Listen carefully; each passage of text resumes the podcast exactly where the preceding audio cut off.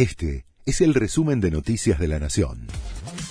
La Nación presenta los títulos de la tarde del miércoles 27 de abril de 2022. La negociación entre la Nación y la ciudad por los fondos está trabada. El plazo para que ambas administraciones encuentren una salida política a sus diferencias por los fondos correspondientes al traspaso de la policía a la órbita porteña se venció ayer, pero la Corte aceptó otorgar una prórroga de 15 días para las negociaciones. Si no hay avances, resolverá el máximo tribunal.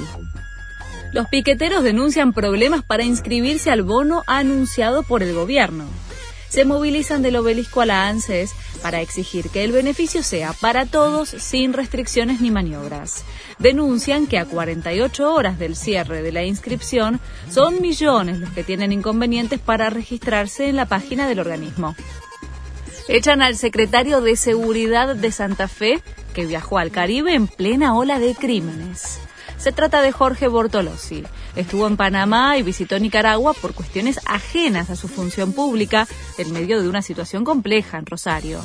El funcionario regresó al país en las últimas horas y apenas llegó, el gobernador Omar Perotti decidió pedirle la renuncia. Putin advierte que extenderá la guerra con una respuesta fulminante. El presidente ruso amenazó con lanzar ataques relámpagos si continúa la interferencia de Occidente. Además aseguró que tiene todos los instrumentos para eso, en alusión a su armamento hipersónico. Verónica Lozano volvió a caminar. La conductora se emocionó en vivo al dar la noticia de que podía dar sus primeros pasos con la ayuda de un andador ortopédico.